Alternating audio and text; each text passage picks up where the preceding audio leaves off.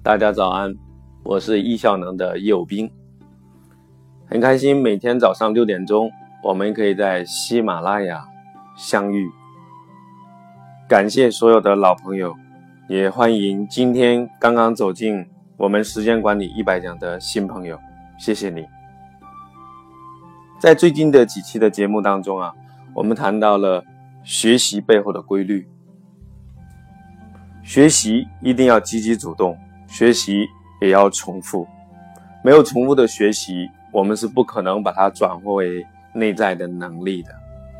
重复也是有技巧的，我们需要通过艾宾浩斯的八个不规则的周期来进行复习与练习。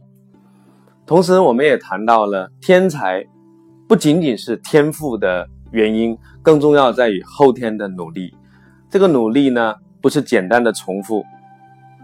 我们还要在周期当中不断的刻意去练习自己所不会的，所以的成功真的是一件蛮难的事情。成功路上并不拥挤，能开始的人就不多，能坚持的人就寥寥无几。那这背后是为什么呢？今天我们来谈谈一个新的话题，这个话题就是动机。我们做事情。要有动机，如果没有动机，那就是冲动。冲动就是让我们有三分钟的热度，但不会持续。我们来谈谈这个动机，它分成三个层次。其实人类的天性啊，决定我们会去寻找对自己命运的掌控权，希望自己来引导自己。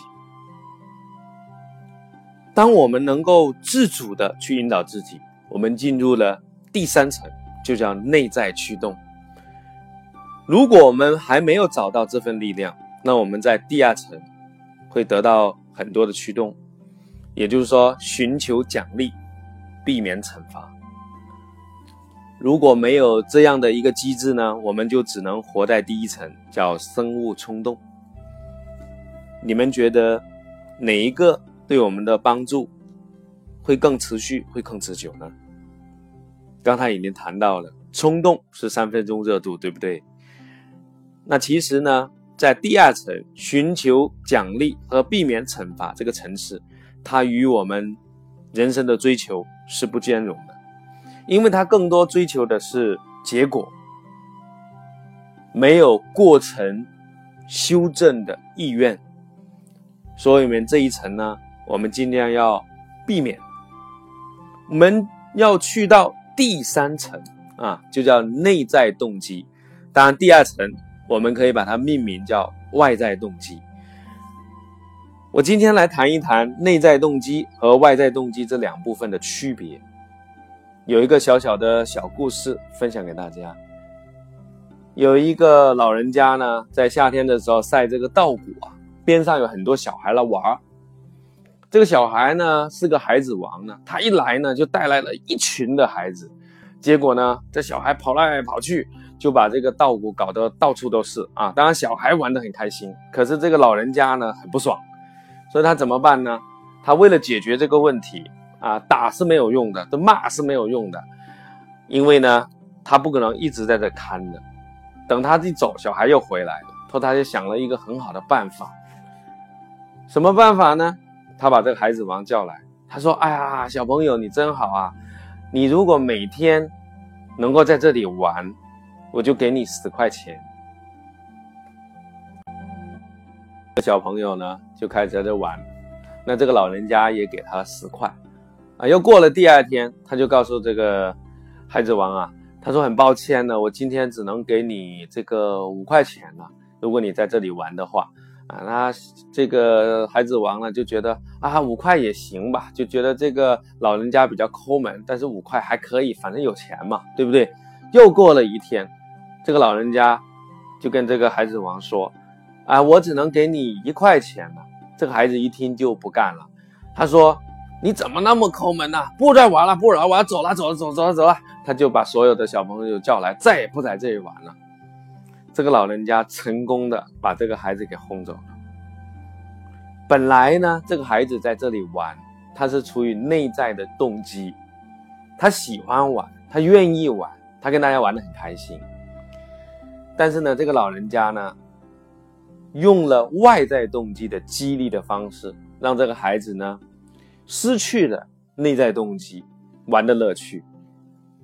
然后呢，要用这个外在动机呢，从十块减到五块，要减到一块，让这个奖励的机制没有了。所以，先从内在动机降到外在动机，第三层降到了第二层，要在第二层里面把那个程度调到最低，让这个小朋友呢就彻底就离开了。所以你会发现，内在动机对人的驱动更大，外在动机对人的驱动是下降的。当然，生物冲动呢，那更是一时的。这套理念呢，来自美国人。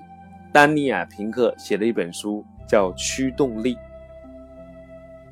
如果你喜欢，也可以找来看一看。今天我为你分享的理念是内在动机和外在动机。一个人只有找到动机，才能够持续去做一件事情，才能够避免你在做一件事过程当中，你遇到痛苦的时候，快速放弃。所以你明白了，驱动力有三层。感恩有你，下一集我们将来讲述内在动机如何在具体的做法上能帮助到我们去挑战自己想要的目标，获得人生的掌控权。谢谢你，我们这一讲的内容就讲到这里。如果你想得到更多的资讯，请访问微信号。时间管理，那里有文字版。如果你想了解易效能的线上课程和线下课程，那静待我们后续的通知。当然，在时间管理公众号里面有详细的介绍。谢谢你，期待有机会我们见面。明天早上欢迎你回来，谢谢你，一起加油。